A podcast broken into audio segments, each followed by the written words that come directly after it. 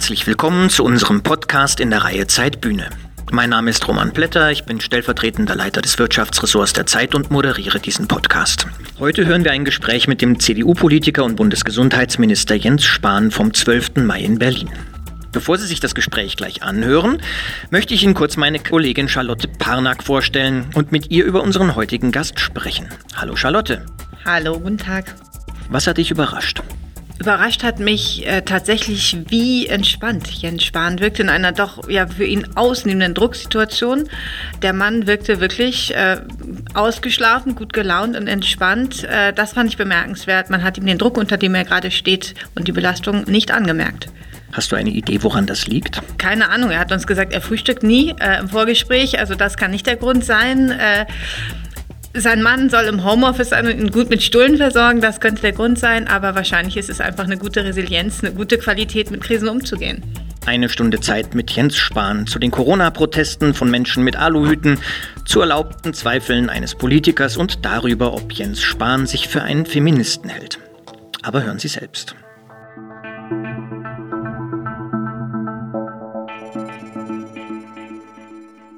Guten Abend, liebe Zuschauerinnen und Zuschauer. Willkommen zu einer neuen Gesprächsreihe der Zeit. Unter dem Titel Eine Stunde Zeit mit werden wir von nun an regelmäßig Gespräche mit Politikerinnen, Politikern und anderen Personen des öffentlichen Lebens über aktuelle Themen führen und sie dazu befragen, wie sie damit umgehen. Außerdem haben Sie die Möglichkeit, uns vorher Fragen zu schicken, die wir dann in der Sendung stellen. Mein Name ist Roman Plätter, ich bin stellvertretender Leiter des Wirtschaftsressorts der Zeit und zusammen mit meiner Kollegin Charlotte Panak, die das Streitressort der Zeit leitet, begrüßen wir heute den CDU-Politiker und Bundesgesundheitsminister Jens Spahn. Ja, Jens Spahn ist erst 39 Jahre alt, aber gefühlt schon immer da im politischen Betrieb seit 18 Jahren und damit fast die Hälfte ihres, mehr als die Hälfte ihres Lebens. Jetzt muss ich schnell dieses ja, überspringen. Wer genau ist der Mann aus Ortenstein in Westwestfalen, Mitglied des Deutschen Bundestags? Vor ein paar Jahren, auf dem Höhepunkt der Flüchtlingskrise, hat er sich als konservativer Plagegeist der Kanzlerin einen Namen gemacht. Später unterlag er äh, bei der Wahl um den Parteivorsitz der CDU. Ähm, aktuell versucht er es aber nochmal, diesmal als Vizekandidat des NRW-Ministerpräsidenten Armin Laschet. Doch dieser Wahlkampf ruht aktuell, zumindest offiziell, denn als Gesundheitsminister sind Sie momentan so gefragt wie nie und umso mehr freuen wir uns, dass Sie heute den Weg zu uns ins Studio gefunden haben. Herzlich willkommen. Dankeschön. Jens Spahn. Danke. Ja, Herr Spahn, im März lasen wir in einem Porträt über Sie, Sie hätten eigentlich überhaupt keine Zeit dazu, sich zu fragen, äh, wie es Ihnen überhaupt geht. Aber es gibt ja äh, Momente im Leben, da kommt man um diese Frage überhaupt nicht drum rum. Zäsuren, runde Geburtstage und wir verraten hoffentlich nicht zu viel, wenn wir sagen, dass Sie am Wochenende 40 Jahre alt werden. Also zu unserer Frage, wie geht es Ihnen? Also mir geht es grundsätzlich gut, aber es ist tatsächlich so, es äh, ist ja immer noch viel los, äh, dass so richtig viel Zeit für die eigene Befindlichkeit nicht ist. Äh, das ist aber auch nicht schlimm. Ich glaube, es wird noch genug Zeit sein, auch für mich und für viele andere, das alles im Nachhinein nochmal zu bewerten und zu betrachten. Ähm, und gleichzeitig ist natürlich schon so, ähm, bis jetzt habe ich es erfolgreich verdrängt, dass es äh, soweit ist am Samstag mit dem neuen Jahrzehnt. Äh, da merkst du halt doch so mit der Vier, dass man jetzt doch dann erwachsen wird, ähm, dass, dass da nochmal was Neues anfängt und anbricht. Die Party allerdings habe ich verschoben schon aufs nächste Jahr, weil im Moment ist ja Feiern nicht so angesagt. Nee, nicht mal, wenn man Zumindest nicht angezeigt. Ja.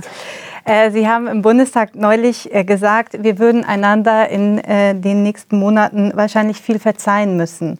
Gibt es schon etwas, bei dem Sie soweit wären, sich zu entschuldigen? Nein, es ist ja auch, auch grundsätzlich erstmal uns, uns gegenseitig verzeihen müssen. Ähm, aber ich sehe halt auch wahnsinnig ja, schwierige Situationen für viele, wo ich auch sage, es tut mir jedenfalls leid, dass wir der Gastronom bei uns um die Ecke, mühsam eine Pizzeria aufgebaut, 70.000 Euro Kredit aufgenommen, äh, eine Stammkundschaft sich gerade aufgebaut nach zwei, drei Jahren, wir gehörten auch dazu, äh, der steht gerade vor dem Nichts. Ähm, Eltern, das erlebe ich ja im eigenen Team, äh, die jetzt sieben, acht Wochen zum Teil Homeoffice oder zumindest mit Kids zu Hause hinter sich haben. Das geht auch ziemlich an die Nerven für alle Beteiligten, Eltern wie Kinder äh, ähm, diejenigen, die gerade in Kurzarbeit sind, die sich fragen, ob sie zurückkehren werden können überhaupt ob sie ihre Schulden bezahlen können. Sind ja alles Menschen, die durch unsere Entscheidungen, äh, durch das, was die letzten acht, zehn Wochen, zwölf Wochen passiert ist, äh, massive Veränderungen in ihrem Leben erfahren haben.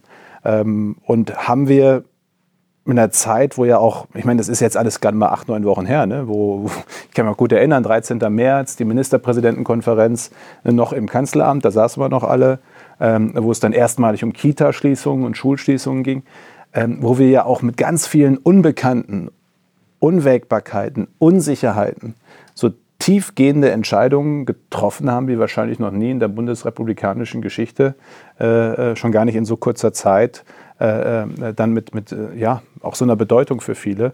Ähm, und da werden mit Sicherheit nicht immer alle Entscheidungen im Nachhinein richtig gewesen sein. Und gleichzeitig, das kann ich auch sagen, sind sie immer nach bestem Wissen und Gewissen getroffen. Hätten wir früher Masken kaufen sollen? Ja.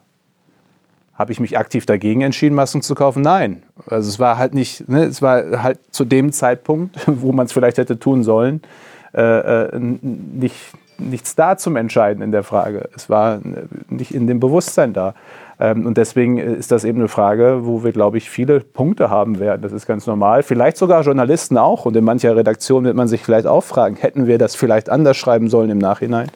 Ähm, wo man eben merkt, im Nachhinein ist man schlauer. Ich bin jedenfalls neidisch auf die, die immer, im, äh, die immer schon alles vorher wussten. Jetzt haben Sie natürlich viele der Entscheidungen, die Sie getroffen haben, zum Teil gelockert oder viele der Maßnahmen gelockert. Die Entscheidungen vorher haben Sie zu großen Teilen mit dem Rat von Experten, von Virologen begründet.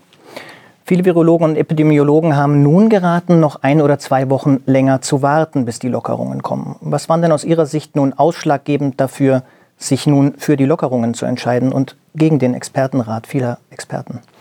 Also erstmal gibt es ja nicht den Expertenrat. Es gab äh, damals, wenn man von damals reden wollen, acht, neun Wochen her, äh, unterschiedliche Einschätzungen. Allein die Frage, um nochmal bei der zu sein, Kindergarten, Schulschließungen.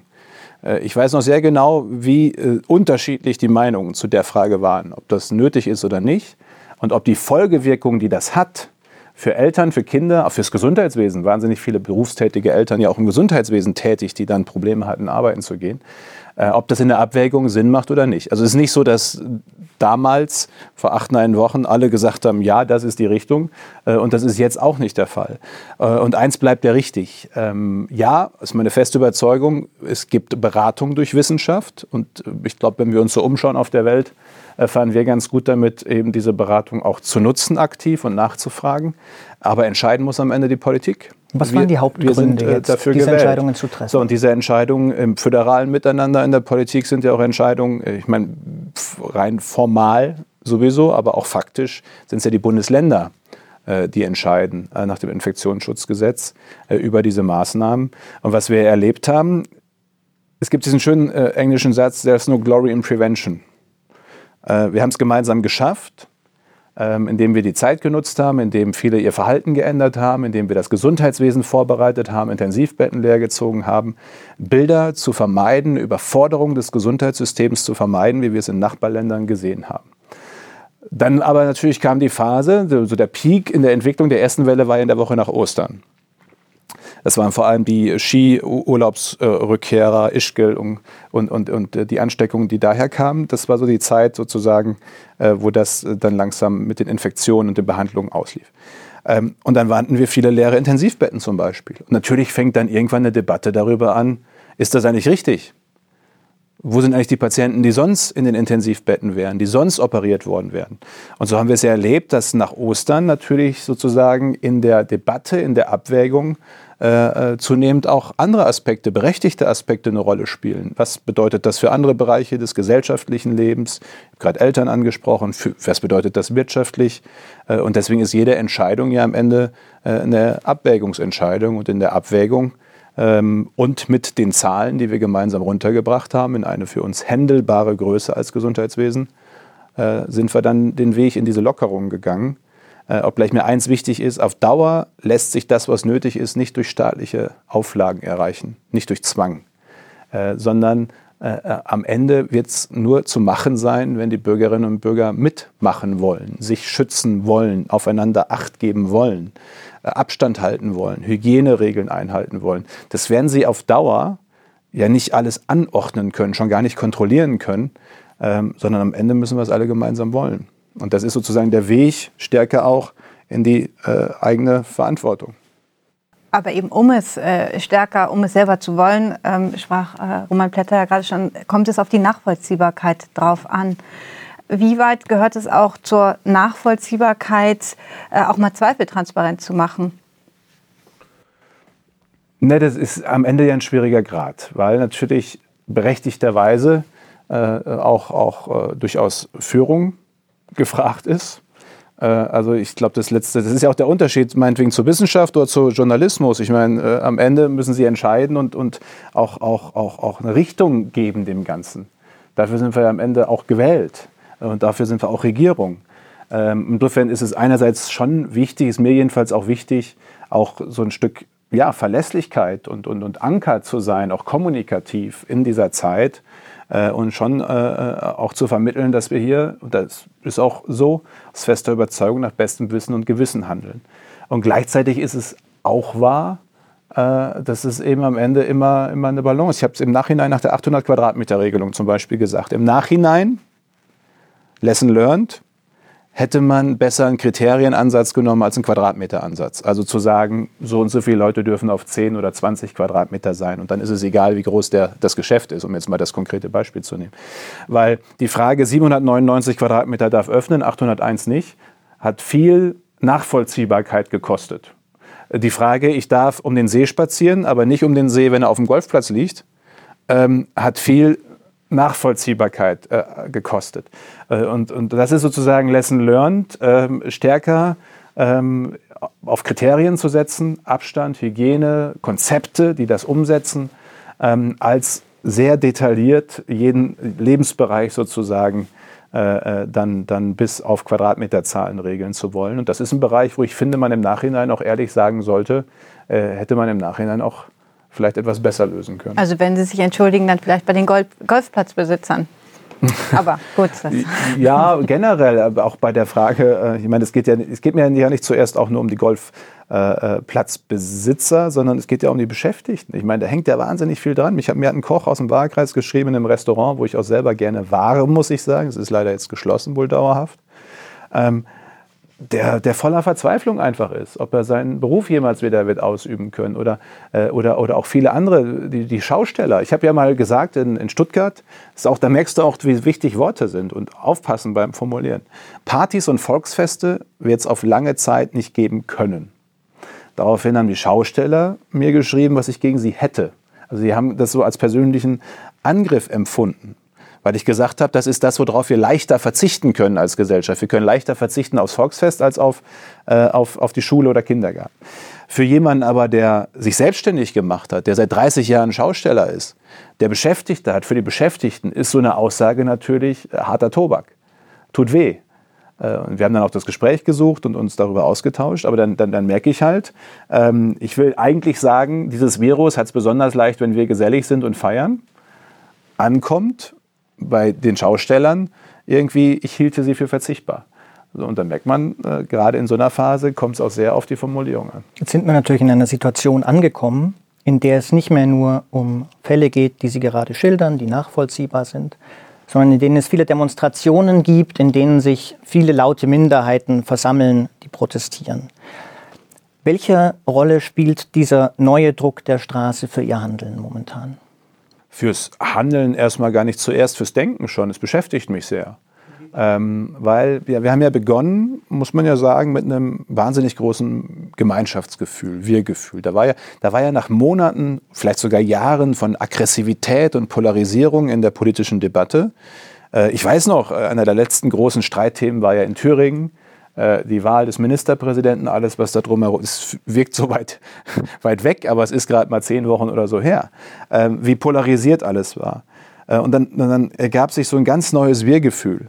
Äh, Leute sind für einen Nachbarn einkaufen gegangen, Social Media Kampagnen, äh, äh, Wertschätzung für die Verkäuferinnen und Verkäufer, Pflegekräfte.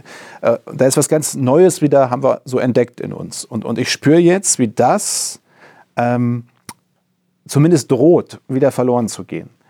Äh, und das heißt nicht, dass man nicht kontrovers debattieren darf. Ich bin sogar der festen Überzeugung, wir müssen kontrovers diskutieren. Es wäre ja komisch, wenn über so grundsätzliche Fragen wie Freiheitseinschränkungen und die richtige Balance zwischen Gesundheitsschutz, äh, Wirtschaft, Freiheit äh, nicht diskutiert würde. Aber die Debatte muss zusammenführen.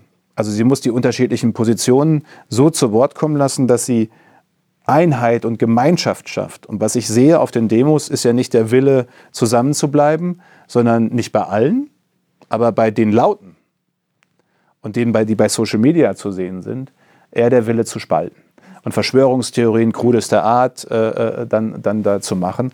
Und das beschäftigt mich sehr, dass wir jetzt nicht in so eine polarisierte Situation aus so einem Gemeinschaftsgefühl heraus. Ja, denn, denn es gibt ja äh, neue Arten von Gemeinschaften, hat man gerade das Gefühl, mit Blick zum Beispiel auf das vergangene Wochenende, Gemeinschaften, die zusammen demonstrieren gehen, in denen sich auf einmal Bündnisse von Links- bis Rechtsradikalen finden, Esoteriker, Verschwörungstheoretiker, Impfskeptiker, eine ganz wilde Mischung äh, aus äh, Menschen, die vor allem eins eint, und das ist ein tiefes Misstrauen gegen die Maßnahmen der Regierung. Woher glauben Sie, kommt, kommt, das, kommt so ein Misstrauen, so ein starkes? Ähm, ich finde wichtig wahrzunehmen, die Gruppe würde ich nämlich noch ergänzen wollen, derjenigen, die schlicht und ergreifend, das sind die Gruppen, die Personen, auch die ich vorhin genannt habe, ne, Selbstständige, die einfach auf einmal vor dem Nichts stehen, die sich Sorgen machen, die natürlich das auch artikulieren wollen. Und dann, dann mischt sich das ähm, mit, mit zum Teil auch den kruden Verschwörungstheoretikern, die Sie beschrieben haben. Ähm, woher das kommt, ist eine gute Frage. Ich glaube, ein Teil davon war, ist halt da in jeder Gesellschaft. Das sich organisieren ist, aber das haben wir ja schon in den letzten Jahren gesehen, halt heute leichter mit auch den, den, den krudesten Theorien. Ähm, wenn ich dann so manchmal lese, was mich alles angeblich so treibt äh, in, in, meinem Handeln, dann ist man schon mal, wundert man sich äh, über viel Fantasie. Ähm, aber da sind ja Leute, die das glauben. Und es ist ja nicht verboten, das zu glauben. Also in einem freien Land darf man das ja alles glauben und sagen und denken, ist ja okay. Und, und äh, die Frage ist ja, was folgt daraus? Und wenn daraus aber dieser, dieser zum Teil Hass äh, folgt, den ich ja auch erlebe in E-Mails oder wenn ich bei mir schaue, bei Facebook oder so unten drunter, äh, Hetze zum Teil folgt, äh, dann ist natürlich eine Grenze äh, überschritten. Was das befeuert, Natürlich sind das so Dinge wie gerade das, was ich sagte, ne, Nachvollziehbarkeit, ähm, immer wieder auch transparent zu erklären, warum wir was machen, immer wieder auch darzulegen. Ich, wir haben ja an bestimmten Stellen auch Positionen verändert. Also am Anfang, äh, ich weiß noch, ich saß auf einer Veranstaltung neben mir äh, Professoren der Hygiene, die gesagt haben, Maske tragen macht keinen Sinn war der Erkenntnisstand damals. Dann hat man, weil das bei, bei, bei bestimmten äh, Atemwegserkrankungen einfach keinen Sinn macht. So, dann kam die Erkenntnis aber mit der Zeit, für dieses Virus jedenfalls macht es doch Sinn, weil es eben so verbreitet auch hier in dem Bereich ist. Und dann stehst du ja vor der Frage, bleibst du jetzt einfach bei deiner Meinung, damit du dich bloß nicht korrigieren musst? Oder sagst du, okay, Erkenntnislage ist neu, also sollten wir Masken empfehlen? Der Vorwurf ist dann aber, er hat doch da noch das erzählt, jetzt erzählt er das. Das, ist das passt doch alles nicht zusammen. Und schon gehen die Theorien los. Ähm, und deswegen ist es, glaube ich, immer wieder wichtig, das zu erklären. Sehen Sie dann Parallelen zu 2015? Also es ist so, der BKA-Chef hat jetzt ähm, davor gewarnt, dass wir auf den Straßen zu einer ähnlichen Situation kommen könnten. Äh, interessant ist auch, dass man auf den Demonstrationen Menschen sieht, das sind teilweise Leute, die gegen die Euro-Rettung waren, dann gegen die Flüchtlingspolitik waren. Welche Parallelen sehen Sie zwischen dieser Gruppen, Flüchtlingskrise 2015 und äh, Corona-Maßnahmen, Proteste heute? Also zu, zuerst einmal, dass es, dass es ähm, Protest gibt, Gegenargument gibt gegen Regierungshandeln, finde ich erstmal normal, auch, auch richtig und wichtig sogar in der, äh, in der Demokratie. Ähm, gleichzeitig drückt sich ja nicht bei allen. Also ich finde immer wichtig, man muss halt immer unterscheiden. Aber bei denen, die da laut sind, ähm, die zum Teil voller Hass sind, so ein richtiges Misstrauen, das schon wirklich, wie gesagt, bis Hass reicht, gegen, gegen den Staat. Äh, äh, drückt sich da aus, äh, lässt, sich da, lässt sich da erkennen. Äh, und das ist eine gute Frage, wenn ich, wenn ich das wüsste. Das sind wahrscheinlich manchmal so Wege, auch aus persönlicher Enttäuschung, äh, persönlichem Erleben, ähm, ähm, das Gefühl, irgendwie auch, auch möglicherweise nicht, nicht wahrgenommen zu werden mit seinem, ihrem Thema. Ähm, und bei manchen entwickelt sich das dann wahrscheinlich so. Dann hast du noch viel mehr als, als ich will jetzt nicht mehr von früher reden, aber äh, Social Media macht es natürlich auch viel leichter. Äh, und das geht ja jedem von uns so in Wahrheit. Das regeln die Algorithmen ja dann. äh, dass man im Grunde nur noch das sieht, was einen selber bestärkt, in dem, was man sowieso schon denkt. Ähm, und das wirkt halt unterschiedlich auf unterschiedliche Menschen. Das ist, das, anders kann ich es mir nicht erklären. Ähm, und bis zu einem bestimmten Grad, ich sage es noch einmal, ist das ja auch das, was eine freiheitliche, plurale Gesellschaft ausmacht. Wir sind halt alle verschieden und da hat jeder und jede äh, äh auch ihr gutes Recht. Ähm, wichtig ist aber, dass wir am Ende irgendwie ein Gefühl dafür behalten, dass wir schon auch, auch ja, eine Gemeinschaft sind. Das äh, Schöne daran, dass wir heute hier zusammen sitzen, ist ja auch, dass, ähm, wenn wir bei diesem Thema sind, äh, waren Sie ja damals einer derjenigen, der auch viel Anklang fand bei jenen, die einen zu engen Meinungskorridor äh, befürchteten und beklagten. Ähm, verstehen Sie es, wenn Menschen das auch heute sehen, einen zu engen Korridor, die Möglichkeit, ihre Kritik nicht mehr frei äußern zu können, ohne in die Nähe von Verschwörungstheoretikern gerückt zu werden? Ähm ähm, das ist ja so generell, also es war ja schon vor Corona so, äh, dass, ähm, wenn ich die Zahlen noch etwa richtig erinnere, so 60, 70 Prozent gesagt haben, ich glaube in der Allensbach-Umfrage, sie hätten das Gefühl, sie könnten die Dinge, die sie beschäftigen, gar nicht mehr, außer im engsten Familienkreis, gar nicht mehr sagen. Ähm, ob das jetzt stimmt oder nicht, aber das Gefühl alleine bei so einer großen Zahl von, von Bürgern drückt ja was aus und ist ein problematischer Befund für, für, eine, für eine freiheitliche Gesellschaft. Ähm, und das, das sitzt da ja offensichtlich immer noch drin und dahinter. Ähm, und ich habe es damals schon wichtig gefunden, äh, auch bei so Debatten wie die über die, die gleichgeschlechtliche Ehe oder anderes mehr. Ich habe da meine Position, ich habe da eine sehr klare Position. Ähm, aber ich kann nicht jeden, der eine andere Position hat, gleich zum Homo-Hasser stempeln. Ne? Äh, sondern man muss irgendwie versuchen, zumindest mal äh, äh, da, wo jemand halt sagt, dass er ein Problem hat bei der Ehe.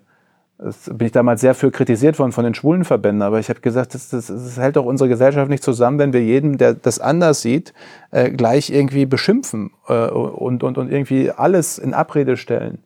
Ähm, ähm, und das gilt ja für jede Debatte. Das gilt halt auch für diese Debatte. Es gibt viele Punkte, die gehören diskutiert. Ähm, die Frage, und die müssen sich dann auch die stellen, die auf die Demos gehen, ist immer die Frage, mit wem mache ich mich gemein? So, und, und, und ich, ich meine, wenn ich dann auf einmal mit Links- oder Rechtsradikalen auf derselben Demo bin, äh, dann finde ich, darf man am Bürger auch die Rückfrage stellen. Ist, das sind mit den Interessen, die da sind und den Themen, die angesprochen gehören, aus meiner festen Überzeugung, aber sind das dann die richtigen Partner sozusagen, äh, die richtigen, mit denen man da zusammen auf der Straße stehen will. Die Frage stelle ich schon zurück an jeden Bürger dann auch. Bei manchem Protest jedenfalls, wie ich ihn so sehe. Von Ihnen ist ja auch der Satz, dass in der Politik Gefühle Fakten seien. Ähm, ist Ob es der wirklich jetzt originär richtig? von mir ist, weiß ich nicht, aber ist aber auch. Sie zitieren ihn gerne. Ja, ja. Genau. Aber wenn man ihn zu Ende denkt, ist das nicht eigentlich ein Satz, der das Projekt Aufklärung ganz aufgibt? Müssen Sie als Politiker nicht eigentlich Fakten gegen Gefühle setzen? Ist ein gefühlt enger Meinungskorridor wirklich eine gute Idee. Und so wie 2015 Sie ja auch einer derjenigen waren, die diesem Gefühl Ausdruck verliehen, ist es nicht eigentlich viel wichtiger als Politiker vor allem von den Gefühlen weg hin zu Fakten zu führen? Ja, ähm, aber erstens mal ist es ja nicht so, dass auch, ob es jetzt 2015 oder jetzt ist, in fast jeder Debatte es nicht auch Gegenargumente. Also das, das Gefährlichste finde ich halt immer ist der Begriff der Alternativlosigkeit. Nichts ist, alter, nichts ist alternativlos, wirklich nichts, gar nichts. Es gibt von Rommel, diesen, also dem Oberbürgermeister Stuttgart AD, äh, den, den, den schönen Satz, 70 werden ist nicht schön, die Alternative ist schlechter. Es, es gibt immer eine Alternative. Die Frage ist immer, ist sie besser oder schlechter? Das ist übrigens auch in der Situation im März ja die Frage, ist nicht entscheidend besser, und wir sind halt zu dem Ergebnis gekommen, nicht entscheiden ist nicht besser, sondern unter Unsicherheit entscheiden ist besser. Deswegen finde ich schon wichtig, dass das jetzt nicht nur um die Gefühl gegen Faktenfrage geht, sondern es gibt gute Argumente und es gibt Alternativen, die man diskutieren kann. Mit dem Satz Gefühle sind Fakten drücke ich ja nicht aus, dass ich sage, die Gefühle haben recht. Ich drücke erstmal nur aus, dass ich ja in der Politik und ich glaube auch im Journalismus und in, in anderen Bereichen der öffentlichen Debatte ja damit umgehen muss wenn, wenn ein, ein größerer oder kleinerer Teil von Bürgern bestimmte Dinge so empfindet und so sieht, kann ich jedenfalls in einer Demokratie, wo es ja am Ende auch um Mehrheiten geht, das ja nicht ignorieren. Machen Sie sich dann momentan? das heißt, nicht, ich will nur einmal, das heißt nicht, dass ich deswegen sage, die Gefühle sind richtig. Das heißt nur, ich muss ja mit ihnen umgehen. ich kann mit ihnen umgehen, indem ich versuche, äh, tatsächlich ähm, äh, mit ja, auch Fakten dagegen zu setzen, aber ich glaube, auch mit Fakten erreichst du am Ende nur, wenn du auch die emotionale Ebene erreichst. Nur Fakten nüchtern vorgetragen äh, wirken in manchen Kreisen, aber bei weitem nicht in allen. Und dann gibt es diejenigen, die erreichst du halt auch mit Fakten äh, nicht mehr. Und eine Debatte, wissen Sie, ich weiß, eine Veranstaltung in Sachsen war es, glaube ich, in Dresden erinnere ich. Da war hinten im, im, in der letzten Reihe eine Frau, die schrie die ganze Zeit, während ich redete, ich glaube Ihnen nicht. Und dann habe ich irgendwie gesagt, wissen Sie, das, das, diese Diskussion ist ja dann nicht führbar. Wir können ja über nichts, es ging um Pflege, wir können ja über nichts jetzt reden, wenn Sie mir schon von vornherein, also wenn es eine Glaubensfrage ist, können wir nicht diskutieren. Dann ist es unmöglich. Das muss man dann halt auch irgendwann konstatieren. Ne? Ja, ja, zumindest reden wir dann immer aneinander vorbei. Mit den lockeren öffentlichen Leben sind plötzlich wieder sehr viele Menschen auf den Plätzen. Und an vielen Leuten halten die Menschen weiter die Abstandsregeln ein, ähm, an vielen aber auch nicht. Wenn die Regierung nun sagt, alles ist wieder offen, wie wollen Sie verhindern, dass ein grundsätzliches Gefühl entsteht, in dem die Leute sagen, eigentlich ist die Gefahr vorbei? Das ist eine gute Frage, Herr Plätter, eine Frage, die mich wieder so eine, die mich auch beschäftigt. Besehen beschäftigt mich einiges, so dass ich tatsächlich nicht so viel Zeit für meine Befindlichkeiten habe. Ähm, die, weil, weil das ist ja eine sehr spannende Frage für die nächsten Wochen äh, um Monate. Weil, jetzt gibt es wieder unterschiedliche Expertenmeinungen, es durchaus die, wie ich finde, nachvollziehbare Einschätzung gibt, dass dieses Virus, weil die meisten Coronaviren sehr ähnlich sind, im Sommer wahrscheinlich sich eher langsamer verbreitet. Wahrscheinlich. Abschließend wissen wir es nicht.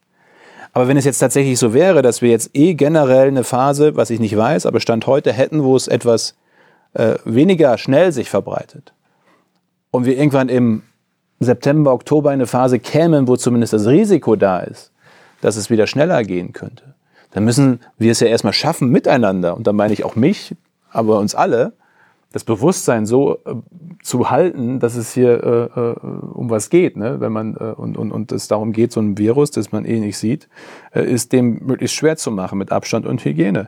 Wenn ich durch die Stadt fahre oder gehe und sehe äh, 20, 50, 100 Meter Warteschlange vor den Geschäften, mit viel Geduld, mit viel, äh, äh, mit viel Bereitschaft zu warten, frage ich mich manchmal, klappt das drei Monate lang? Sechs Monate lang, zwölf Monate lang, dass alle mit hoher Disziplin sich dahinstellen und warten? Ich weiß es nicht. Ich weiß nur eins. Es wird nicht klappen, alleine nur, indem wir dann überall noch einen Polizisten hinstellen. Ähm, ich habe heute bin ich gefragt warum sind diese Demonstrationen nicht aufgelöst worden? Warum hat man die nicht gezwungen, Masken zu tragen? Wie wollen, Sie, wie wollen Sie mit Polizeigewalt Menschen zwingen, Masken zu tragen am Ende? Wenn wir das, das, das, das kann man mal machen, aber das können wir ja nicht konsequent äh, überall machen. Können nicht mit Wasserwerfern das Maskentragen erzwingen. Ähm, und deswegen nur geht es am Ende nur, wenn Bürger und Bürgerinnen und Bürger in ganz großer Mehrheit sagen, weil wir davon überzeugt sind und weil wir sie überzeugen konnten, ähm, oder sie sich gegenseitig oder sie sich selbst, dass es richtig ist, Abstand und Hygiene und Maske, nur dann wird es funktionieren. Haben Sie nicht tatsächlich das Problem durch die Entscheidung, dass nun die Landkreise bzw. die Gesundheitsämter entscheiden sollen, noch vergrößert? Also die neue Regel, ähm, 100.000 Einwohner, 50 Infizierte, dann lokaler Lockdown, wird ja jetzt schon in einzelnen Landkreisen von den Landräten, teilweise auch Landräten ihrer Partei, nicht umgesetzt. Wenn wir nun auf der einen Seite die Entwicklung haben, die Sie gerade beschreiben, die Leute haben das Gefühl, alles wird freier, warum soll ausgerechnet ein Lokal- oder Regionalpolitiker die Kraft haben, gegen dieses Gefühl anzugehen? Also erster Teil, wir haben ja nicht die Entscheidung sozusagen zurückgegeben, sondern sie war immer nach dem Infektionsschutzgesetz äh, vor allem bei den Behörden in den Kommunen, in den kreisfreien Städten. Äh, dann noch ergänzt um die Länder. Aber der Bund äh, ist tatsächlich äh, bei der Einreise, aktuelle Debatte, da haben, sind wir originär zuständig, bei dem anderen äh, eher unterstützend und rahmensetzend. Trotzdem ähm, erlebe ich doch, dass diese 50, jetzt kann man immer lange streiten, wo kommt 50 her? Hätten es nicht auf 35 sein können, lese ich ja dann.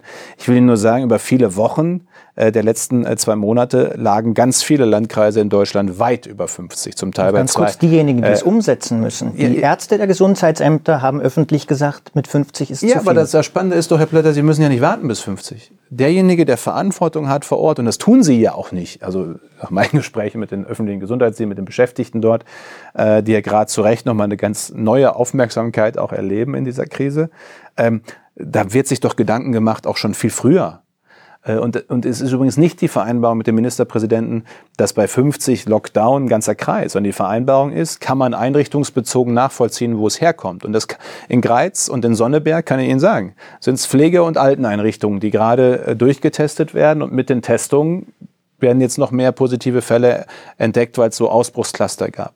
In äh, Coesfeld, meine Heimatregion, äh, Steinburg und Enzkreis Baden-Württemberg sind Schlachtbetriebe wo von 1000 Getesteten in Coesfeld jetzt um die 300 positiv getestet worden sind. Was übrigens zeigt, bei Unterbringung sehr eng beieinander und dann äh, Hinfahrt und Rückfahrt vom Betrieb und wie immer es im Betrieb ist, jedenfalls großes Infektionsrisiko. Also es ist nicht vorbei, dieses, das zeigt sich da ja sehr klar. Ähm, Im Süden, in Rosenheim und Traunstein, sind es Asylbewerberunterkünfte, Gemeinschaftseinrichtungen, wo gerade viel getestet wird, weil es da ein, zwei positive Fälle gab. Ähm, das heißt, in dem Moment, wo Sie nachvollziehen können und die Behörden sagen können, da ist das Ausbruchscluster, da ist das Geschehen, da testen wir und unterbrechen die Infektionsketten. Müssen Sie ja nicht gleich äh, den ganzen Kreis wieder irgendwie in, in Beschränkungen schicken. In dem Moment, wo Sie nicht mehr nachvollziehen könnten, wie das da jetzt gerade um die Pflegeeinrichtung zum Beispiel drumherum sich gestaltet, weil sich das ein bisschen gestreut hat. Ähm, dann macht es Sinn, jedenfalls früher, als dass äh, wir in Heinsberg miteinander, und das haben wir ja auch alle gelernt, äh, dann im Nachgang gemacht haben, dann in so einer Region auch ganz schnell äh, runterzufahren. Besser in einer Region, so hart das ist für die Region, zwei Wochen Ruhe, als zu warten, bis es wieder im ganzen Land unterwegs ist. Ich glaube, das lässt sich schon eine Mehrheit für finden im Land. Mhm. Herr Spahn, wir haben äh, Fragen von unseren Lesern bekommen, von den Freunden der Zeit. Und da würden wir gleich mal eine gerne an Sie weitergeben. Unsere Leserin Kerstin Seefeld möchte wissen, wenn ein Impfstoff vorliegt, wer wird zuerst geimpft und würde es eine Impfpflicht geben für sensible Bereiche wie bei der Masernimpfung? Also die erste Frage, wer wird zuerst geimpft? Ich habe die Impfkommission, die gibt es beim Robert-Koch-Institut, äh, die auch jetzt schon immer Empfehlungen machen, auch jetzt bei der Grippeimpfung zum Beispiel jedes Jahr. Welche Gruppen sollten geimpft werden? Äh, meistens ältere, bestimmte Risikogruppen oder medizinisches Personal. Die arbeiten gerade auch an entsprechenden Impfempfehlungen für einen möglichen Impfstoff. Ich weiß nicht, ob er in fünf Monaten kommt oder in fünf Jahren. Ist jetzt auch Teil der Wahrheit. Im Moment gibt es vielversprechende Ansätze. Aber wir wollen jedenfalls vorbereitet sein. So, deswegen arbeiten die an Kriterien. Ähm, und eine, eine, eine, Impfpflicht ist, äh, also ich sage immer, da wo wir freiwillig hinkommen, brauchen wir keine Pflicht. Und ich nehme jedenfalls bis hierhin eine sehr, sehr große Bereitschaft wahr, sich impfen zu lassen, weil ja auch alle gesehen haben, was so passieren kann mit diesem Virus. Und deswegen äh, braucht es keine Pflicht. Das sage ich übrigens seit vier Wochen. Und trotzdem haben sie es vorletztes Wochenende geschafft. Ich weiß nicht wer, bei Social Media einen richtigen, so richtig was loszutreten. Man fragt sich ja schon, wer, wer das so massiv mit welchen Interessen betreibt, als würden wir eine Impfpflicht. Also es haben ja Leute, CDU-Leute von daheim, Leute, die mich gut kennen, auf einmal in einer Empörung mich angeschrieben, wo ich gesagt habe, sag mal Leute, ich sage seit vier Wochen, wir brauchen keine Impfpflicht und ihr geht mich hier an, als hätte ich die gerade eben verkündet. Wo kommt denn das her? Und dann habe ich mal so gesehen, was da los war in den sozialen Medien. Und da fragst du dich schon im Jahr 2020, äh, wie da so manche Kampagnen funktionieren können. Wenn die Bereitschaft nicht groß genug wäre, wären Sie dann für eine Impfpflicht? Das wird man ja erst dann sehen. Ich wäre erstmal für Information und Aufklärung, aber ich, ich sehe das tatsächlich nicht. Ich, ich, ich erlebe vielmehr, ähm, dass die Erkenntnis sozusagen, die Einsicht darin, dass das Impfen zu einer echten Errungenschaft der Menschheit gehört dass die eher wieder gewachsen ist. Weil wir sehen ja, was mit einem Virus, gegen das wir keine Impfung haben. Ich meine, Masern sind eigentlich viel ansteckender als äh, dieses Virus. Also Masern könnten noch viel, viel mehr, ganz viel, viel schneller anrichten. Weil wir aber einen Impfstoff haben, haben wir die unter Kontrolle. Und das gilt für viele andere Viren auch. Ebola ist ja ein bisschen untergegangen, Kongo, Ebola, ist im Grunde vorbei da unten, seitdem es einen Impfstoff gibt ich war ja selbst da noch im September, glaube ich, war im, Herbst, ähm, habe gesehen, wie hart das für die Region unter sowieso schweren Bedingungen ist mit, mit Ebola. Impfstoff ist da, seitdem Lage, zumindest was Ebola angeht, unter Kontrolle. Trotzdem und deswegen bin ich da wirklich der festen Überzeugung, dass wir mit guten Argumenten eine ja, hohe aber Impfbereitschaft haben. Das widerspricht ja Ihrer Haltung beim Masernimpfen. Äh, Wo Sie sich ja für die Pflicht eingesetzt haben, statt für noch mehr Was Ihnen viele Freunde bei den Impfgegnern beigebracht hat. Das stimmt auch, aber auch gleichzeitig eine, eine, sehr hohe Unterstützung an vielen Stellen, weil wir bei den Masern eins sehen, Masern braucht auch zwei Impfungen, das, so, insbesondere bei der zweiten Impfung. Das, das sind ja dann diejenigen, die eigentlich bereit wären, sich zu impfen oder die Kinder impfen zu lassen, die aber das zweite Mal aus welchen Gründen auch immer vergessen, verschludern, der Termin fällt aus, was weiß ich. Ist übrigens ein Problem der letzten acht Wochen, Mini-Exkurs. Wahnsinnig viele haben die U-Untersuchungen für die Kinder ausfallen lassen, die Vorsorgeuntersuchungen, die Impfungen aus nachvollziehbaren Gründen. Ist nur wichtig, dass die jetzt nachgeholt werden und dass nicht alles nachher fehlt für eine ganze Kindergeneration sozusagen. Aber jedenfalls äh, sehen wir, dass gerade da äh, bei der zweiten Impfung es stark zurückgeht und dass die über 90 Prozent, die wir hatten, wir haben eine Impfquote von über 90 Prozent bei Masern im Großen und Ganzen. Einige Regionen sind drunter. Aber die reichen eben nicht, um sie vollständig auszurotten. Um sie auszurotten, müssen sie über 95 kommen. Und dann haben wir halt vor der Frage gestanden, nachdem wir seit 20, 30 Jahren versuchen, durch äh, äh, Aufklärung und Information die letzten Prozent zu erreichen, damit es sich für die anderen Prozent auch richtig gelohnt hat, mitzumachen, haben wir uns eben entschieden, diesen Schritt zu gehen. Ähm, aber das ist jetzt bei Masern und der ganzen Vorgeschichte und einem Impfstoff, den es seit pff, 30, 40 Jahren gibt, finde ich, eine deutlich andere Ausgangslage als mit einem auch neuen Impfstoff, möglicherweise in einem Schnellzulassungsverfahren, äh, äh, wo, wo ich finde, man auch anders mit umgehen muss. Also ein anderes Thema, das unsere Leser auch bewegt, sind Masken. Mhm. Nun hat Ihr Ministerium ja vor wenigen Tagen ähm, die Ausschreibung, die Sie für medizinisches äh, Material, also Masken, Schutzbekleidung und so weiter, Sie haben die, die Ausschreibungszuschläge erteilt. Wenn man sich die Liste der Unternehmen anguckt, die gewonnen haben, ist über die Hälfte sind Unternehmen, die vorher in diesem Bereich nicht aktiv waren, Unternehmen, die in Gründung sind. Es ist zum Beispiel ein Hühnerkäfighersteller dabei.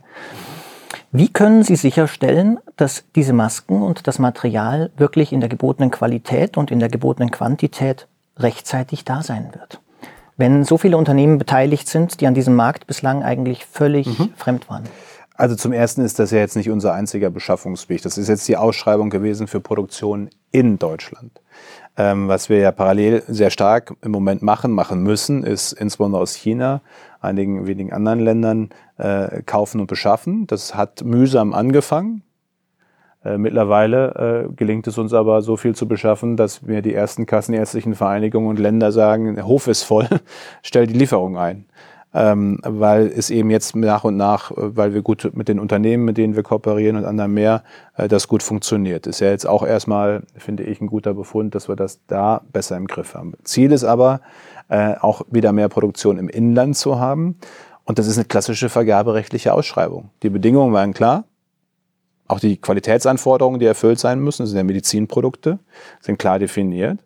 Äh, und jeder, der da den Zuschlag bekommen hat, äh, nach bestem deutschen Recht, ist jetzt in der Pflicht, äh, dann auch äh, zu liefern. Und ich gehe davon aus, wenn hier Leute ein entsprechendes Angebot abgeben mit allen Pflichten, die damit verbunden sind, dass sie dann in der Lage sind, das auch umzusetzen. Wie soll ich das anders äh, sonst äh, machen bei so einer Ausschreibung natürlich? An der, an weil, Sie, weil Sie ja gerade auf Zulieferungen aus China zu sprechen kamen. Es gibt ja gerade auch viele Medizintechnikhändler in Deutschland, die beklagen, dass China Material vom Versand zurückhält. Wie helfen Sie denen?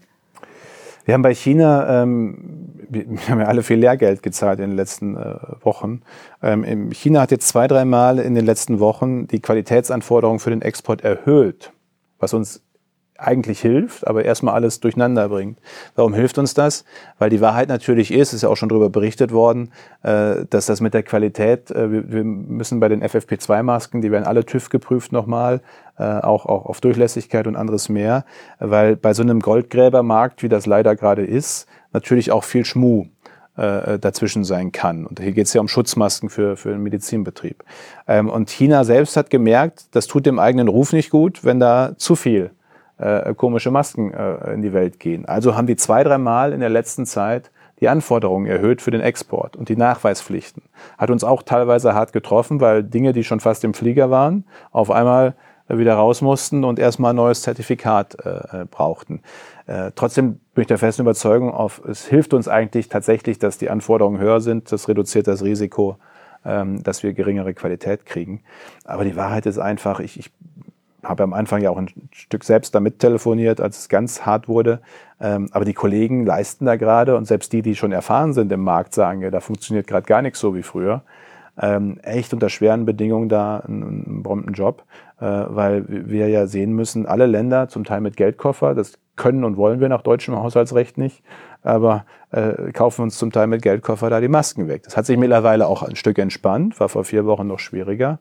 Ähm, äh, und dann sind da Margen drin. Ich meine, beim, wir haben versucht, zunehmend, wenn wir jetzt tief in die Maskenthematik reingehen, äh, zunehmend in Direktgeschäft zu kommen mit den Herstellern. Weil natürlich, das weiß jeder, äh, der Zwischenhandel natürlich auch noch seine Margen zwischendrin hat. Wenn du merkst, wenn du Maske, von der Maske ab Werk bis Deutschland verdoppelt sich der Preis, dann versuchen wir natürlich schon auch die Zahl der Zwischenhändler zu reduzieren. Lassen Sie uns bei der Wirtschaft bleiben, Herr Spahn. Viele Menschen bangen gerade um ihre Existenz. Gleichzeitig sind viele Lobbygruppen unterwegs, die sich Sachen wünschen, die sie sich schon immer gewünscht haben. Ja, also die Autoindustrie möchte mal wieder eine Abwrackprämie, die Gastronomie, die reduzierte Mehrwertsteuer. Über welche Lobbyforderungen der Wirtschaft haben Sie sich persönlich wirklich geärgert? Sie haben schon recht, es kommen gerade so alle Klassiker. Also es kommen viele berechtigte Themen, um das auch vorneweg zu sagen, sehr berechtigte. Ähm, aber so ein Thema wie die Erbschaftssteuer, die am Anfang dann auch immer wieder kam, also man kann über die Erbschaftssteuer viel diskutieren, aber es ist jetzt nicht diese Krise, wo es um Erbschaftssteuer zuerst, äh, zuerst geht, glaube ich, wenn man die Probleme lösen will.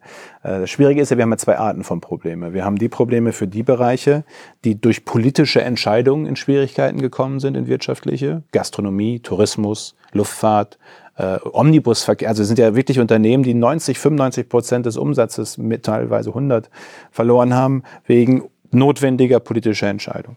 Und dann haben wir die wie VW, wir haben ja nicht politisch entschieden, anders als in Italien oder Frankreich, dass nicht mehr produziert wird. Sondern VW oder die, die Maschinenbauer bei mir daheim, die sind ja in Kurzarbeit gegangen freiwillig weil sie eben sagen, unsere Absatzmärkte sind weggebrochen. Wir kriegen gerade keine Autos verkauft in die Welt, logischerweise.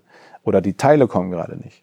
Ähm, und deswegen finde ich, braucht das unterschiedliche Antworten. Das eine ist ja die, auch ein Stück äh, Entschädigung und Aufbau zu geben für diejenigen, die gerade wegen der konkreten Entscheidung im Problem sind. Und das andere ist das Thema, äh, unsere Position als Exportweltmeister auch zu halten. Also wir sehen gerade, dass China und die USA zum Beispiel das gleiche machen wie 2008, 2009 in der Finanzkrise. Die denken jetzt schon, wie sie ihre Unternehmen so ausstatten, dass die anschließend im Zweifel auf dem Weltmarkt noch erfolgreicher sind. Und wir müssen als Europa und als Deutschland sehr aufpassen, dass wir das ähnlich denken. Ein Thema Lufthansa. Die Lufthansa ist jetzt nicht durch eigenem Verschulden in der Lage, in der sie ist. Lufthansa war auf dem Weg oder ist äh, schon bei den Top 3 äh, Fluggesellschaften der Welt. Es sortiert sich gerade die Frage, ist in fünf Jahren noch ein deutsches oder europäisches Unternehmen Top 3 auf der Welt oder nicht? Ja, und die Frage, ob ja. wir die Staatsbeteiligung richtig oder falsch machen, hat viel damit zu tun, ob wir nachher weltweit mitspielen oder nicht. Lassen Sie uns über ein, ein fragwürdigeres Anliegen sprechen, äh, die Autoindustrie. Mhm. Was halten Sie von der Forderung, dass es nun eine Abwrackprämie oder einen Zuschüsse zu Autokäufen geben sollte? Weil das sind ja am Ende Fahrzeuge, die sich wahrscheinlich nicht unbedingt die Leute leisten können, die momentan ihre Jobs verloren haben. Gleichzeitig wissen wir aus der letzten Abwrackprämienerfahrung, dass viele Autos auch von ausländischen Herstellern gekauft werden von den Konsumenten. Wie stehen Sie zu dieser Forderung?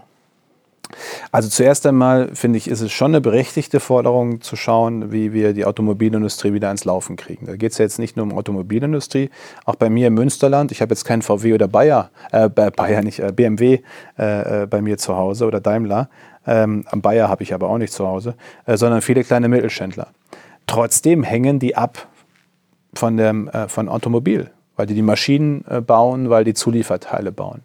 Äh, und da sind wieder Leute beschäftigt, die dann in die Gastronomie gehen. Also mir ist das manchmal zu einfach, so in der Logik, äh, so nach dem Motto, den, den VW helft dir und dem Gastronom nicht.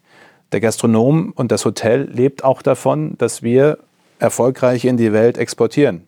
Und einer unserer Exportschlager sind und bleiben Autos, jedenfalls mal auf absehbare Zeit. Deswegen finde ich schon sehr wichtig, dass wir darüber reden, äh, wie wir diese für uns wichtige Schlüsselindustrie wieder besser ans Laufen kriegen. Ähm, ich bin aber ehrlicherweise äh, differenziert hin und her gerissen, ob die Abwrackprämie, wie Sie sie nennen, oder die Kaufprämie äh, hier jetzt das richtige Instrument äh, ist. Weil die Frage ist ja, wo liegt das Problem von VW eigentlich? Oder von Audi oder von, von, vom äh, BMW. Wo liegt das? Und, und das liegt ja nicht eigentlich zuerst darin, dass die Deutschen keine Autos kaufen, sondern dass die Weltmärkte so in der Lage sind, in der sie, in der sie in der sie sind. Also ich bin sehr dafür zu helfen, ich bin aber auch sehr dafür, darüber zu reden, was das richtige Instrument ist. Und ich spüre schon auch, dass halt andere Bereiche sagen, es wäre typisch, für Auto habt ihr Geld und für uns nicht. Also dann versuche ich schon auch zu erläutern, das hängt schon zusammen, auch euer Bereich hängt zusammen, damit dass wir erfolgreich sind. Aber ich finde schon wichtig, dass wir das auch mit der nötigen Sensibilität machen und die erwarte ich dann auch von den Unternehmen, die geholfen kriegen. Um es mal so zu formulieren. Sollen denn Unternehmen, denen äh, genau. geholfen wird, Dividenden zahlen? Das ist zum Beispiel ein Punkt. Äh, Dividenden und Prämien finde ich in so einer Zeit dann schwierig. Also man kann ja nicht Staatshilfe wollen äh, und dann gleichzeitig an der Stelle äh, eben, äh, entsprechend äh, zahlen. Ähm, das, das ist schwierig. Und das, das untergräbt ja dann auch ein Stück Akzeptanz, schlicht und ergreifend für die Maßnahmen. Mhm. Und das gilt ja in anderen Bereichen auch. Ähm, und, und deswegen finde ich die Debatte schon sehr nachvollziehbar da. Eines Ihrer großen Projekte vor der Krise war ja schon, die Situation in der Pflege zu verbessern. Äh, dazu haben wir auch äh, viele, viele Leserzuschriften bekommen, auch von Pflegerinnen und Pflegern, die sich mehr als Applaus vom Balkon abends wünschen. Zum Beispiel fragt uns unsere Leserin Claudia Koller, wann kommen die höheren Löhne für Pflegekräfte und Pflegehilfskräfte? Äh, heute ist ja der Tag der Pflege, der, der Krankenpflege vor allem, äh, Florence Nightingale, äh, Nightingale, die heute 200. Geburtstag, habe ich vorhin gesehen, sogar gehabt äh, hätte, die übrigens Mitbegründerin oder Mitideengeberin für Hygiene, äh, gerade auch im Klinikbetrieb gewesen ist, passt also in gewisser Weise. Viel Händewaschen hat sie immer propagiert, auch zu Corona. Ähm, jetzt ist die Frage, meint die Fragestellerin Kranken- oder Altenpflege? Also in den Krankenpflegebereich haben wir in aller Regel, nicht überall, aber in aller Regel äh, Tarifverträge erstens und zweitens äh, durch zwei, drei gesetzliche Änderungen schon vor Corona sichergestellt, dass Tarifbezahlungen und Tarifsteigerungen in der Pflege auch bezahlt werden. Dass Pflege ausgegliedert wird aus den Fallpauschalen. Also alles, was ein Krankenhaus für Pflege ausgibt, wird auch bezahlt. Das haben wir in den letzten zwei Jahren als Signal an die Pflege, dass der Teil nicht gut genug behandelt worden ist in den Jahren vorher, verändert. In der Altenpflege, da ist die Struktur auch eine andere, ähm, haben wir vor zwei oder drei Wochen im Kabinett äh, den Mindestlohnbeschluss äh, dann sozusagen offiziell werden lassen, in Kraft treten lassen, ähm, der dazu führt, dass jetzt schrittweise wir auf 2800 Euro für die Altenpflege gehen, Vollzeit. Ähm, da werden einige sagen, äh, das ist aber weniger, als ich schon habe. Ich kann Ihnen aber sagen, es gibt zigtausende Pflegekräfte, nicht nur im Osten, äh, die deutlich mehr haben werden dadurch jeden Monat, teilweise einige hundert Euro. Also da äh, gibt es schon eine Verbesserung. Äh, wir haben gesagt, Tarifbezahlung in der Altenpflege soll auch refinanziert werden. Also Sie sehen, auch schon vor Corona war jedenfalls für uns im Gesundheits- und Pflegeministerium ähm, das Thema bessere Bezahlung und bessere Arbeitsbedingungen insgesamt ein großes. Und ich wünsche mir sehr, dass diesen Schwung, den das bekommen hat, weil auf einmal die ganze Gesellschaft gemerkt hat, was die Pflege da leistet jeden Tag, äh, dass wir den auch jetzt in die Debatte und in die Maßnahmen mitbringen. Nicht nur Applaus, da bin ich voll dabei. Würden Sie sich denn die Formulierung zu eigen machen, die nun viel zu hören ist, dass Pflegerinnen und Pfleger Helden sind? Ich erlebe im, ich habe das, wo war ich? Am Fre im Freitag in, in Saarbrücken, äh, ähm, ähm, waren, oder bei Saarbrücken war ich mit Tobias Hans in einer Pflegeeinrichtung. Und ich habe erlebt, wie die Pflegekräfte selbst gar nicht so benannt, tituliert werden möchten. Weil sie eben sagen, ich mache doch hier meine Aufgabe, meinen Job, das, was ich gelernt habe mit meinem, meinem, mit meinem Fachwissen äh, und mit dem Engagement, das ich mitbringe. Äh, und Helden sind doch eigentlich Ausnahmesituationen und wir machen doch hier einfach äh, unsere Arbeit. Also ich fand es ganz spannend, nochmal die Rückmeldung zu kriegen von denen, die die es betrifft. Äh, aber was das ja ausdrücken soll mit den Helden unserer Zeit oder Helden dieser Zeit, äh, gilt ja auch für andere Bereiche, ne? Verkäuferinnen, Verkäufer, äh, Sicherheits- wo wir ja gemerkt haben, es gibt Bereiche, da geht Homeoffice nicht. Äh, und es gibt Bereiche, ohne die funktioniert unser aller Alltag nicht, die wir jeden Tag so selbstverständlich mitnehmen. Dann, wenn es uns schlecht geht, wenn wir krank sind, ähm, oder auch einfach nur für unsere tägliche Versorgung, wenn es um Sicherheit, Einkaufen, Strom geht.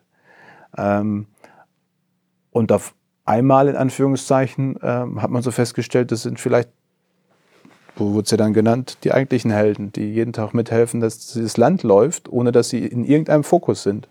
Nun ist es und ja einfach so. ihre Arbeit machen. Und ich hoffe einfach, dass wir uns das wirklich erhalten, dass wir das gemerkt haben. Also der Bund ist ja auch beteiligt an Unternehmen wie der Post, mhm. wie der Telekom, wo die Vorstandschefs teilweise das 200-fache einer Pflegerin oder eines Pflegers verdient. Wie erklären Sie das einer Pflegerin oder einem Pfleger? Finden Sie das richtig? Diese großen Gehaltsunterschiede? Das ist äh, tatsächlich ja auch nicht nur im Pflegekraft, auch ansonsten schwer zu erklären. Äh, einerseits, äh, andererseits das geht aber dann tief ja in die äh, Theorien äh, auch von Bezahlung und, äh, und ähm, Markt. Ich meine, warum zahlen wir Nicht Fuß nur in die Theorien. Für die Leute ist das eine sehr praktische Zahl. Ja, ich, nein, wo auf das herkommt, das ist ganz praktisch, ist mir schon klar. Aber wo, also die Frage ist doch auch, wo wir gerade über Fuß Bundesliga so viel reden, warum zahlen wir eigentlich für so 20-Jährige, die über den Platz rennen, Millionen? Äh, Weil es gezahlt wird. Ähm, wie sind die Managergehälter so hochgekommen? Weil international so gezahlt wird. Ähm, und das ist ja manchmal dann, ich habe es ja selbst erlebt, in Verwaltungsräten von Sparkassen, so ein selbstverstärkender Effekt. Ne? Die anderen zahlen auch so viel, dann müssen wir auch so viel zahlen. So ging ja manche Debatte da. Und ich finde, das ist eine sehr ungute Spirale gewesen in den letzten Jahren, auch international. Also das, das kannst jetzt nicht für, eine, für, einen- für einen Konzern wie die Telekom, kannst du das jetzt ja nicht nur auf Deutschland betrachten, sondern äh, insgesamt. Ähm, wo ich manchmal auch den Eindruck hatte, es geht gar nicht mehr darum, dass man das Geld hat, sondern dass man nicht weniger hat als die im Nachbarunternehmen. Äh, so, das sind ja ganz ungute Mechanismen, die da, die da, äh, die da wirken. Wie erklären Sie das einer Pflegerin? Muss man das deswegen alles gesetzlich regulieren? Weiß ich nicht. Debattieren muss man es auf jeden Fall. Auch die Frage, kann man das erklären? Und vieles davon kann man nicht erklären. So, so ehrlich äh, muss ja sein äh, an, der, an der Stelle, ähm, dass das dass nicht mehr nachvollziehbare äh, Verhältnisse äh, nicht überall, aber zu oft äh, sind. Was ich aber noch schwieriger finde, ist, ähm, wenn das Bewusstsein verloren geht dafür, dass das schon eine besondere Situation ist. Ähm, äh, wenn, wenn, ich meine, im Moment fliegt ja keiner, aber wenn du dann in der Lounge sitzt ähm, und, und siehst dann da, äh, und ich bin ja selbst oft genug geflogen in mancher Woche. Es gibt ja Wochen, wo ich zehnmal im Flieger sitze. Ähm, und ich finde es ganz wichtig, immer Bewusstsein zu behalten, dass das nicht der Alltag von 90, 95 Prozent, wenn nicht mehr. Meine Eltern, meine, meine Geschwister, für die ist das ein völlig anderes Leben sozusagen. Ähm, weil weil äh, beruflich fliegen äh, zehnmal die Woche ähm, nichts zu tun hat mit der Realität der allermeisten. Und ich, deswegen heißt nicht, dass alle gleich leben müssen, aber ich finde, wir müssen Bewusstsein behalten füreinander und für die unterschiedlichen Lebenswelten. Äh, und was ich feststelle, ist, nicht bei allen, aber zu häufig, äh, wenn dann irgendwie nur noch First Class angesagt ist, dass so ein Gefühl verloren geht dafür, äh, wie es eigentlich äh, vielen, vielen anderen geht. Das ist eine äh, schöne Überleitung, äh, ein Gefühl dafür, wie es vielen anderen geht. Ähm, Sie sprachen vorhin ja auch von Menschen, ohne die der Alltag vieler Menschen nicht funktioniert. Äh, berufstätige Mütter und Väter würden da ohne Zweifel Erzieher zuzählen oder Lehrer. Ähm, die Hilfe dieser Menschen ist in den letzten Wochen für berufstätige Eltern vielfach ausgefallen. Ähm, Sie haben erwähnt, dass Sie auch in Ihrem Umfeld, in Ihrem privaten Umfeld, im beruflichen Eltern haben, die in dieser Situation waren. Mögen Sie vielleicht einfach mal in eigenen Worten wiedergeben, was die Ihnen so erzählt haben? Wie war der Alltag dieser Menschen? Der war trifft es ja nicht. Er ist ja in vielen Bereichen noch so, weil es ja noch nicht Das ist aufgelöst richtig, ja. Ich will noch mal sagen, wenn ich das ganz kurz darf, warum wir gerade bei Kita-Schule dieses Problem haben. Äh, Das Problem ist ja gar nicht zuerst das Infektionsrisiko für die Kids. Das gibt es auch. Äh, Aber wenn wir schauen, wie sind die Krankheitsverläufe und, und die Risiken, sind die sehr unterdurchschnittlich in, für die Jüngeren. Ähm, Das Problem ist natürlich, dass sie aus unterschiedlichen Familien, zum Teil Stadtteilen, sozialen äh, äh, Bereichen äh, zusammenkommen, spielen, was sie auch sollen, und dann alle möglicherweise, wenn das Virus da ist, es dann in die unterschiedlichen Bereiche tragen. Und wir haben leider für Corona, für dieses Coronavirus keine guten Daten. Bei Influenza gibt es die, bei Grippe. Was macht das mit diesen Kindergärten für die Verteilung des Virus? Genau. Und was so, macht und das es, ist super hart für die Eltern. geschlossen sind Äh, das ist, ja, ist klar. Ich meine, diese, diese, diese, diese Vorstellung, äh, das, das kriege ich ja auch mit, äh, Homeoffice und nebenbei die Kinder, äh, wo dann jeder denkt, klappt schon irgendwie, das ist natürlich Kokolores. klappt nicht, weil Kinder, das merkt ja schon der Patenonkel und Onkel, insbesondere wenn sie kleiner sind, halt sehr fordernde Persönlichkeiten sind und, und, und, und am Ende Aufmerksamkeit brauchen. Und die Frage, die, die Arbeit braucht auch Aufmerksamkeit und Konzentration. Äh, und das ist mal eine Woche oder zwei machbar, aber als Dauerzustand äh, natürlich eine riesen Belastung. Ähm, und das ist übrigens auch für die Kinder. Ähm, die Frage, die es ja über viele Wochen auch war, kann ich die Freundinnen und Freunde äh, eigentlich wiedersehen? Oder auch für die Kinder, auch das muss man ja mal aussprechen für die das ein echter Segen ist, dass sie eine Struktur kriegen äh, jeden Tag, dass sie ein warmes Essen kriegen.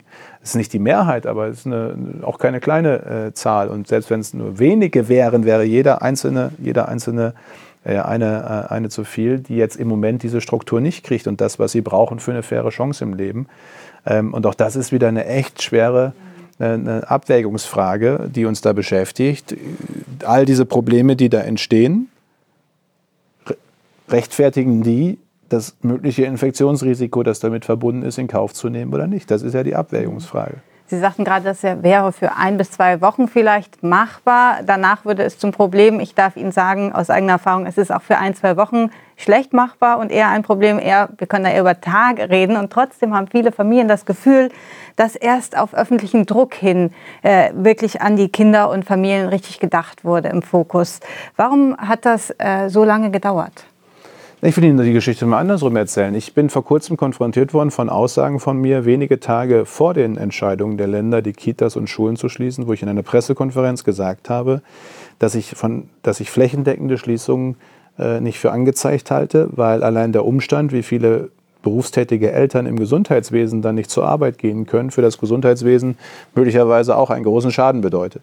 Ähm, was ich damit sagen will, mir war dieses Zusammenspiel, auch was bedeutet das für die unterschiedlichen Bereiche, äh, immer sehr bewusst ähm, äh, am Ende. Und, und dass wir diese Frage Kita und Schulschließung ist nichts, was man auf die leichte Schulter nehmen sollte. Wenn dann einige sagen, ja, aber es gab ja schon die spanische Grippe. Also 1918 war das Thema, oder wir waren 1918, glaube ich, so richtig im Kopf habe, ne? irgendwo da in der Ecke, ähm, war die Frage, äh, wer, äh, wer kümmert sich um die Kinder, anders beantwortet. Und wir wollen sie ja nicht wieder so beantworten wie 1918. Äh, sondern wir haben ja viel dafür getan in den letzten Jahren, auch im katholischen Münsterland, äh, dass es Strukturen gibt äh, mit Kitas, mit Ganztag, mit Schulen, ähm, dass es eben auch die Möglichkeit zu berufstätig sein. Es geht ja nicht nur um berufstätig möglicherweise Pflege, möglicherweise andere Dinge, äh, dass man sich einfach verlassen kann auf diese Strukturen. Ähm, äh, und, und das jedenfalls war, war mir, ich weiß aber auch vielen anderen vom ersten Tag an bewusst. Das ist nicht so, dass das nicht irgendwie gesehen worden ist. Äh, aber gleichzeitig war eben die Abwägungsfrage zu treffen, wenn wir nicht ausschließen können, dass dieses Virus über die Kinder sozusagen sich ganz schnell verbreitet wieder in, in unterschiedliche Stadtteile, Familien, ähm, ist es dann nicht besser, sie tatsächlich zu schließen, beziehungsweise, das muss man ja der Fairness halt einmal sagen, Notbetreuung für einen Teil äh, und der auch ausgeweitet jetzt, insbesondere auf berufstätige Eltern, äh, gab es ja dann auch gerade für Gesundheitswesen tatsächlich auch ähm, dann eben diese Notbetreuung doch. Stichwort 1918. Mhm. Die Soziologin Jutta Almendinger warnt vor einer entsetzlichen, Redat entsetzlichen Retraditionalisierung von Frauen durch diese Krise. Stimmen Sie zu? Das liegt ja wieder an uns allen. Ähm, wahr ist wahrscheinlich, so wie ich, also es ist jetzt spanische Empirie aus dem Umfeld, da habe ich jetzt keine Studie zu im Angebot, aber ich weiß nicht, wie Sie es wahrnehmen, in der Reaktion wahrnehmen oder sonst wo. Es ist tatsächlich so, dass äh, der meiste Teil eher bei den Müttern geblieben ist als bei den Vätern, das ist meine Wahrnehmung. Ich glaube, das kann man wahrscheinlich so sagen, aber ich habe jenseits der eigenen persönlichen Empirie dazu keine, keine Zahlen im Moment. Sind Sie äh, Feminist? ich, ich glaube, es gäbe viele, die mich, äh, die, was heißt Feminist? Wenn es um Gleichberechtigung geht, bin ich unbedingt Feminist. Äh, Wenn es darum geht, dass alles gleich äh, sein ist oder alles gleich wäre, wäre ich es eher nicht. Ähm, deswegen ist eher die Frage, wie man es definiert äh, an, der, an der Stelle. Ähm, ich, ich, mag jedenfalls die Debatte sehr, die führe ich ja auch im Ministerium mit der Gleichstellungsbeauftragten, mit anderen mehr. Die, ob Sie äh, Feminist sind, oder? Nee, wie wir Gleichberechtigung äh, äh, sicherstellen können ähm, und Fairness schlicht und ergreifend auch in vielen Bereichen. Ähm, so, und deswegen sehe ich schon den Punkt, dass im Moment einmal mehr dann vieles eher bei den Frauen, bei den Müttern landet. Ähm, ob das heißt, dass uns das jetzt, also ich fand das schon sehr dramatisch, wie das dann jetzt einige so nach dem Motto, weil das jetzt mal für acht Wochen, zehn Wochen die Lage ist, dass deswegen jetzt alle Rollenbilder wieder so sind wie 1918 oder 1970. Also wir werden es ja sehen, aber ich kann es mir noch nicht vorstellen, dass das uns jetzt alle so zurückwirft miteinander. Aber es schafft, allein die Debatte zeigt doch, dass ein anderes Bewusstsein da ist, würde ich mal sagen. Wir müssen leider zum Ende unserer schönen Runde hier kommen. Wir möchten am Ende noch ein ganz kurzes Spiel mit Ihnen spielen.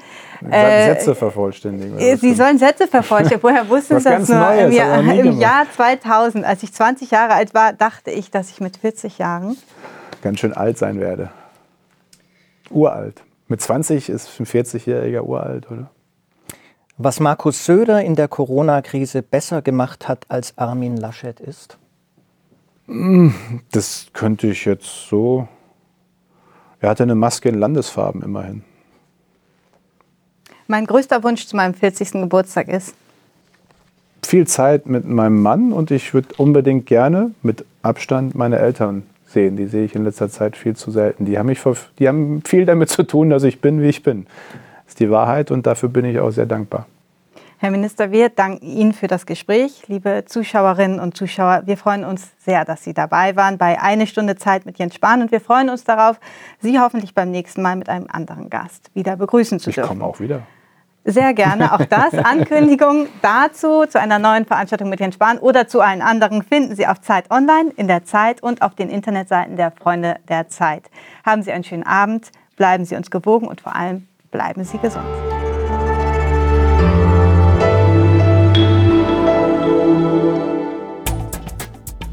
Das war der CDU-Politiker und Bundesgesundheitsminister Jens Spahn im Gespräch mit der Zeitjournalistin Charlotte Parnack und mir am 12. Mai 2020 in Berlin. Mein Name ist Roman Blätter, ich bin stellvertretender Wirtschaftsressortleiter der Zeit. Weitere Gespräche wie die Matineen mit dem Zeitherausgeber Josef Joffe und mir sowie andere Interviews von Zeitredakteuren mit Gästen finden Sie unter zeit.de/slash Zeitbühne. Ich freue mich auf das nächste Mal mit Ihnen und Zeitbühne.